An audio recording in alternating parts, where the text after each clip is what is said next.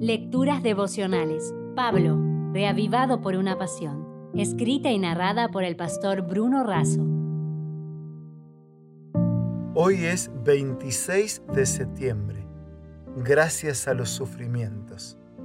En 2 Tesalonicenses 1, 1 y 2 leemos Pablo, Silvano y Timoteo a la iglesia de los tesalonicenses en Dios nuestro Padre y en el Señor Jesucristo. En la segunda carta a los tesalonicenses, Pablo asegura a los cristianos la aceptación del Señor. Insiste en que deben agradecer a Dios por las victorias conquistadas y destaca su crecimiento en las virtudes cristianas de fe, amor fraternal y firmeza frente a la persecución. En el capítulo 1, el apóstol subraya la fe, el amor y la paciencia. Pablo demuestra felicidad por el desarrollo espiritual de los hermanos y cómo ellos se han mantenido fieles en la fe aún en medio de las tribulaciones. A mayor sufrimiento, fue mayor la fidelidad y el compromiso con Dios. Por eso, a veces Dios permite el sufrimiento en nuestra vida y este resulta precioso porque nos acerca a Él, cosa que no haríamos en circunstancias de comodidad. Ante las pruebas, es necesario mantener firme nuestra fe en Dios, no para demostrar nuestra capacidad de fidelidad, sino para que Jesucristo sea glorificado en nuestra vida. Eduardo Saquín es un luchador y un misionero extraordinario, un sufriente soldado de Jesús.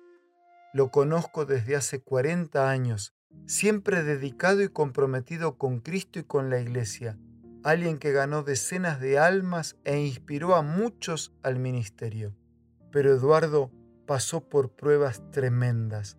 Perdió a su hija Cintia de 27 años cuando se lanzó a un río helado para rescatar a un niño, a su esposa Ana por un cáncer a quien le habían dado tres meses de vida pero vivió tres años más por su fe y su estilo saludable de alimentación y también perdió a Noelia de 33 años, la única hija que le quedaba por un cáncer fulminante.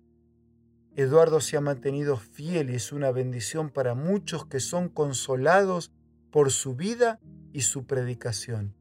Es invitado permanentemente por iglesias para compartir temas de reavivamiento. Nunca dejó de dar estudios bíblicos y nos animó a cumplir nuestra misión siempre. Él se volvió a casar con Irene, una mujer extraordinaria, cristiana y ejemplar.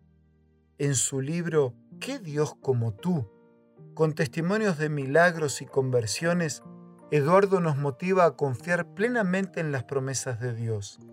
Así, frente a la próxima prueba, podemos mantenernos fieles y que en cada alma que se cruce en nuestro camino veamos a una persona para el cielo.